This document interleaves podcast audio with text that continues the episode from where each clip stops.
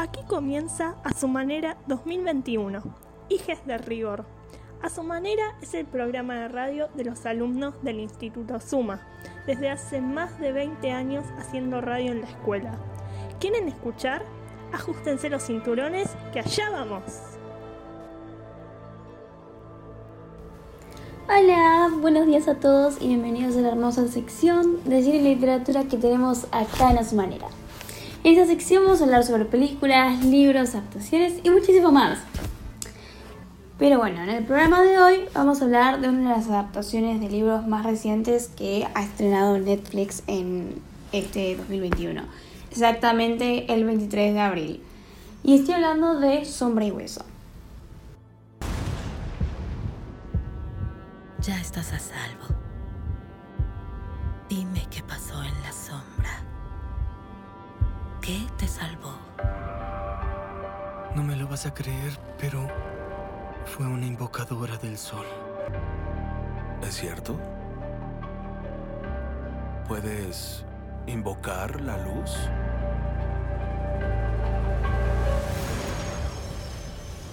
Es real. Nuestros enemigos son amenazados por tu mera existencia. Todos te perseguirán. El premio es de un millón de Kruger. Tráigame a Alina Starko. ¿Soy prisionera? Todo Rafka lo es. Hasta que tú y yo entremos en la sombra y la destruyamos desde adentro. Sombra y Hueso es una trilogía de libros de fantasía escrita por Leigh Bardugo en el año 2012. Como dije, la historia consta de tres libros llamados Sombra y Hueso, Asedio y Tormenta y Ruina y Ascenso. Estos libros conforman lo que se llama el Grishaverse, que lo voy a explicar en unos minutos. Hace unos años los derechos de estos libros fueron adquiridos por Netflix, pero no fue hasta este año que se estrenó la serie de 8 capítulos protagonizada por Ben Barnes, conocido por interpretar al príncipe Caspian en Narnia, Jessie May Lee, Archie Renaux, Freddie Carter, Amita Suman, Kit Young, Daniel Callaghan y Callahan Hockman. Básicamente todos nuevos rostros en los que Netflix estaba listo para invertir. Acá les dejo un pedacito del tráiler de la serie. La sombra. Una cicatriz en el mapa que consume a un país. ¿Qué haces aquí? Lo lograré. Lo prometo. Para destruirla necesitamos un milagro. ¿Qué eres? Contesta la pregunta. ¿Qué eres? Una cartógrafa, señor. Nuestra cartógrafa. Bueno, tú y yo cambiaremos el mundo. Entonces, habiendo escuchado un pedacito del tráiler, voy a explicar bien sobre qué son estos libros. Es un mundo de fantasía, por lo que claramente no existe, no es verídico, no es nada de la realidad. Eh, en este mundo existen lo que se llama los Grisha, que son personas que tienen magia o poderes, por así decirlo. Y estos se dividen en tres. Los Corporal Ki, que son los que se encargan del cuerpo humano, por así decirlo, o sea, dentro de este tenés a los sanadores que pueden curarte con sus poderes, que es los que se encargan de todo el sistema circulatorio de tu corazón, que se llama Heartrender, que la verdad no sé cómo es la traducción en español. Eh, porque bueno, nada, estos podrían parar tu corazón en un segundo si lo, se usa de mala manera. Después están los Material Key, que son los fabricadores de cosas y usan su poder para, bueno, fabricar cosas. Eh, y los Ethereal Key, que para mí son los más importantes, manejan los cuatro elementos. Sin embargo, también pueden manejar las sombras y solo existe uno que se le llama Invocador de las Sombras y también existe un Invocador del Sol que nunca existió, es básicamente como una leyenda, pero vendría a estar dentro de lo que serían los Ethereal. Entonces hace cientos de años, en un país llamado Ravka, que es donde se va a desarrollar la mayoría de la historia, existía un invocador de las sombras, uno de tantos, que se le llamó el hereje negro. Y este por ambición o por más poder, dividió la mitad del país por una sombra en donde había criaturas horribles llamadas Volcras, que comían humanos y eran sumamente peligrosos. Entonces, sí o sí, para pasar al otro extremo del país, tenías que pasar por la sombra. Porque no podías pasar por los costados, porque había dos países que estaban en guerra con Rafka. Entonces, sí o sí, la única manera era pasar por la sombra. Y a los Volcras no se lo podía matar a menos que haya una invocadora del sol, que, como dije anteriormente, era solamente una leyenda, no existía nadie. Entonces, a, los, a lo largo de los años fueron implementando nuevas medidas para pasar por las sombras sin que fuera.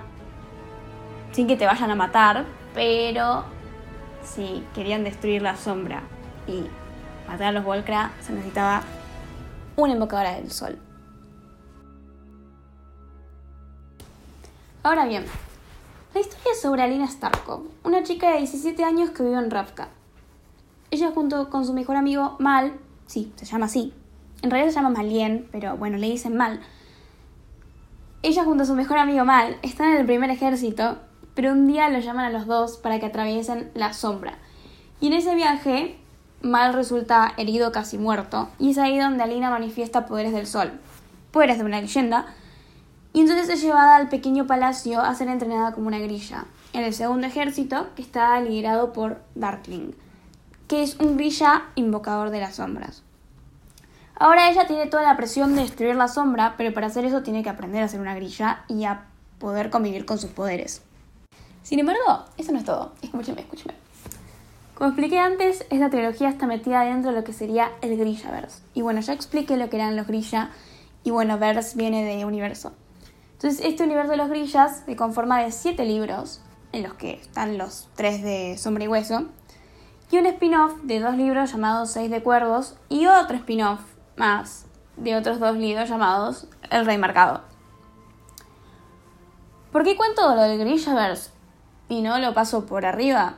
Es porque en la serie mezclaron los libros de Sombra y Hueso y los personajes de Seis de Cuervos. La historia de los de los cuervos no es la misma porque básicamente te lo venden como una precuela a lo que vendría a ser el libro de Seis de Cuervos. Porque Seis de Cuervos pasa dos años después de los sucesos del tercer libro de Sombra y Hueso. Como una sinopsis rápida de lo que es Seis de Cuervos para que entiendan un poquito mejor, porque estos personajes obviamente son importantes en la serie, y para que entiendan un poquito mejor el contexto les voy a dar una sinopsis. Este libro sobre Cass Brecker, que es tremendo genio del crimen y es, dueño de un club de juegos al azar y apuestas conocido como el Club Cuervo. Él debe reunir a un grupo de seis personas con las habilidades necesarias para entrar y salir de la corte de hielo, una fortaleza que mantiene bajo llave un secreto que podría depender del equilibrio del poder en el mundo. Es probable que nadie sobreviva a esta misión, pero si quiere hacerse rico más allá de lo que alcanza su imaginación, Cass va a tener que jugárselo a toda una sola carta. Y esa carta es un 6 de cuervos. Y esa básicamente es la sinopsis de, de 6 de cuervos. Sin embargo, como dije, en la serie mezclan la mayoría de los personajes de, estos libros y lo llevan a la trama de Sombra y Hueso. Y les crean otra historia, le crean una precuela para introducirlos y después, más adelante en la serie, sí meterles la historia verdadera, lo que sería eh, Seis de Cuervos. Estas decisiones de parte de Netflix estoy segura que se tomaron porque mucha gente ama más Seis de Cuervos que Sombra y Hueso. Pero bueno, tenían los derechos de Sombra y Hueso, entonces le dijeron, che, vamos a meter Seis de Cuervos porque la gente ama muchísimo más estos. Y bueno, y obviamente son libros súper fantasiosos y la serie también. Son géneros que tenés que disfrutar leyéndolos o viéndolos porque si no te aburren. Como por ejemplo mi mamá apenas vio dos capítulos porque la obligué y se aburrió porque bueno, no es su onda. Pero bueno, no significa que sea un mal género para nada, solo que a ciertos tipos de personas no les va demasiado. Pero si te gustan las películas o libros como Harry Potter o Narnia, esto es especialmente para vos. Se pasa el tiempo re rápido y vas amando la trama de una manera hermosa. No tiene un análisis súper profundo la historia, pero realmente si lo ves es para pasar el tiempo y mismo también con los libros. En mi caso, cuando leo fantasía tengo que estar bastante concentrada porque me meto mucho en la historia y es estar viviendo dentro, ver todo de cerca e imaginarte las cosas. Para mí es, es hermoso. Y de protagonista femenina, como dije, tenemos a Alina Starkov, que en la serie está interpretada por Jessie Lee. Simplemente es una protagonista súper, súper fuerte, que al principio está muy insegura sobre sus poderes como grilla, pero porque no sabía lo que era, y era convivir con estos nuevos poderes que son, son raros y desconocidos. Además, ella lo único que quería era quedarse en el ejército con, con Mal. Y al principio está muy aterrorizada y solo piensa que quiere irse del pequeño palacio. Sin embargo, a lo largo de la serie y a lo largo de todos los libros, vemos cómo se adapta a todos estos nuevos cambios que se le dan, porque no quiere decepcionar a nadie. Y además, ella entiende que es la persona que tiene que salvar al mundo, que tiene que destruir la sombra. Y aunque necesita mucho entrenamiento, sabe que lo puede hacer en algún momento. Y bueno, sus motivos mucho que no me gustaron, tipo, para poder decidirse al fin de poder salvar a todos, me parecieron tanto estúpidos en el libro como en la serie, pero la verdad no me importa porque desde ese momento empieza a evolucionar como personaje y se vuelve fuerte y confiada. Y la verdad eso es lo que me encanta de su personaje. Y bueno, nada, y acá les dejo un pedacito del primer capítulo de la serie para que puedan disfrutarlo. Cuando era joven, le temía la oscuridad. Cuando crecí, aprendí que la oscuridad es un lugar que está lleno de monstruos. Vivo en Ravka Oriental, pero nunca he sido bienvenida. Porque me parezco a mi madre, y ella se veía como el enemigo. ¿Es real? Por supuesto que es real.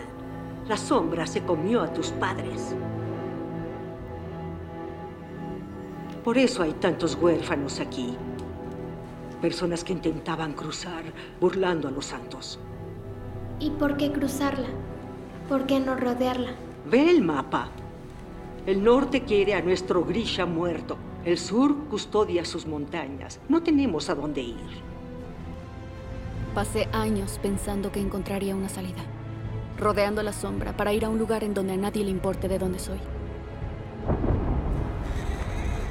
Pero ahora soy mayor para saber que la única salida es a través de ella. La historia es muy fácil de digerir y además te hace quedarte con muchas ganas de más. Te hace querer saber qué pasa después. Y además el plot twist de la historia ah, es simplemente buenísimo. Y si a mí me hubieran spoileado, me hubiera quedado como... ¿Qué?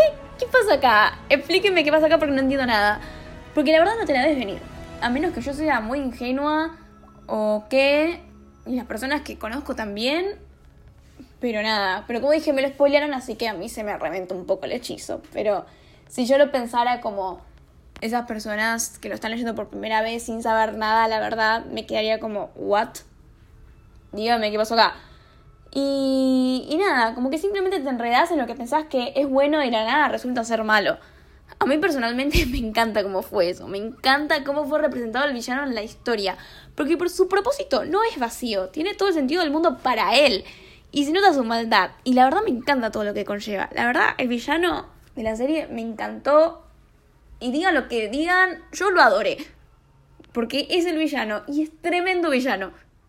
Fuera de todo eso, del plot twist, de la trama, del villano, lo que más odié fue el interés amoroso de Alina.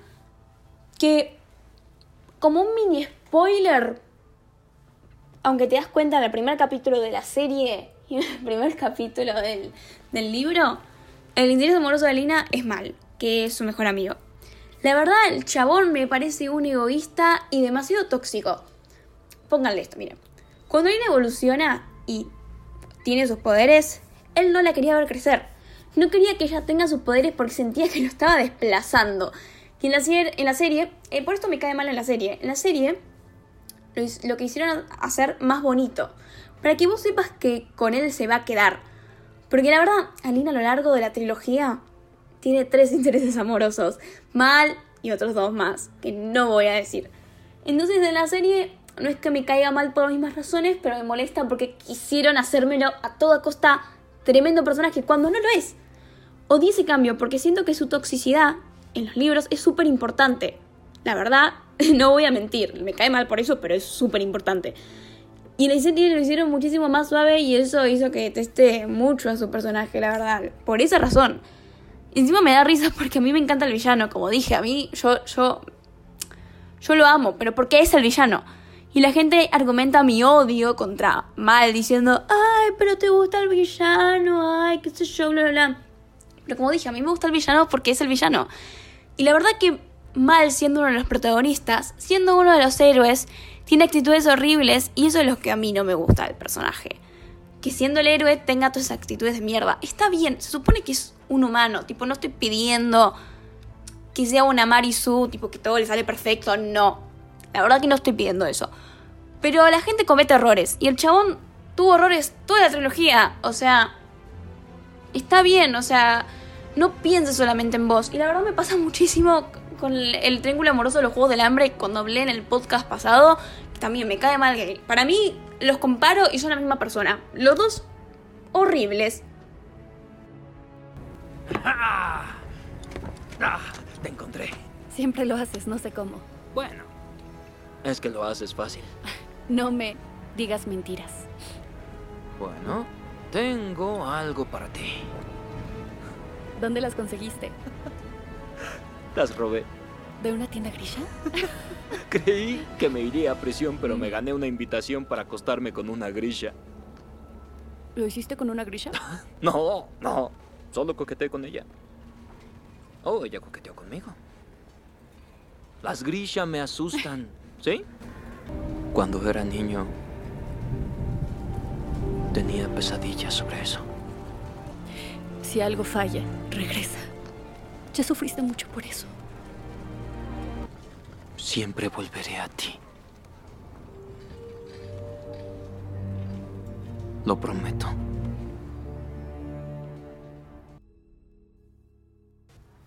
La serie me parece totalmente hermosa. Siento que me transmitieron bien lo que para mi imaginación era el mundo de los grillas. Siento que las luces, la producción y todo ahí fue muy bonito de ver y me encantó. Y la verdad es muy difícil cuando una producción se tiene que hacer a base de CGI, pero Netflix la verdad lo, logró muy bien, lo logró bastante bien. Y con las actuaciones lo mismo. Realmente siento que son los personajes, siento que me transmiten sus alegrías, sus dolores, sus miedos. Y la verdad para mí eso es lo más importante. Eso es lo que me hace decir que Netflix no está nada equivocado en conseguir caras nuevas para que actúen en sus proyectos. Me parece súper perfecto porque la gente tiende a juzgar lo que no conoce, pero sin embargo con las actuaciones de todo el elenco acá consiguieron que muchas personas se encariñen que más gente se anime a leer los libros. También con base a la trama me parece súper perfecta la serie. Lo único raro que tuvieron fue mezclar lo que es sombra y hueso con seis de cuervos. Pero eso, hasta eso les salió bastante bien. Mezclaron la trama y personajes que no tenían nada que ver y sin embargo les salió tremendo para mí. Obviamente tiene sus cosas que como, como espectadora y con haber leído los libros no me cuadraban, pero obviamente es una adaptación y no puede ser todo perfecto. Acá lo que importa es que te esté gustando lo que estés viendo en pantalla. Entonces nada, para mí, si les gusta mucho la fantasía y todos esos tipos de universos, les recomiendo mucho estos libros y esta serie porque son buenísimas. Además renovaron la serie por una segunda temporada, así que si quieren leer los libros tienen bastante tiempo para hacerlo porque yo dudo que salga el año que viene, para mí va a salir en el 2023. Así que tienen bastante tiempo para leerlos. Siempre me sentí como una extraña, en especial cuando llegué aquí. Pero ahora siento que encajo. Y no solo encajo aquí, sino en algo más grande, que podemos ofrecerle a los Grisha y a los Rafkanos. Esperanza para el futuro. Significa mucho para mí, Alina. Tú significas mucho para todos. Y bueno, así llegamos al final de este segmento en donde pueden escuchar todo sobre cine y literatura. Espero que hayan disfrutado del segmento de hoy de las adaptaciones literarias y que puedan disfrutar de estas tanto como lo hago yo. Y gracias por escuchar a su manera. Gracias por escucharnos. Cuídate mucho. Y no te olvides que el amor es el mejor remedio para aliviar las heridas. ¡Chao! Hasta la próxima.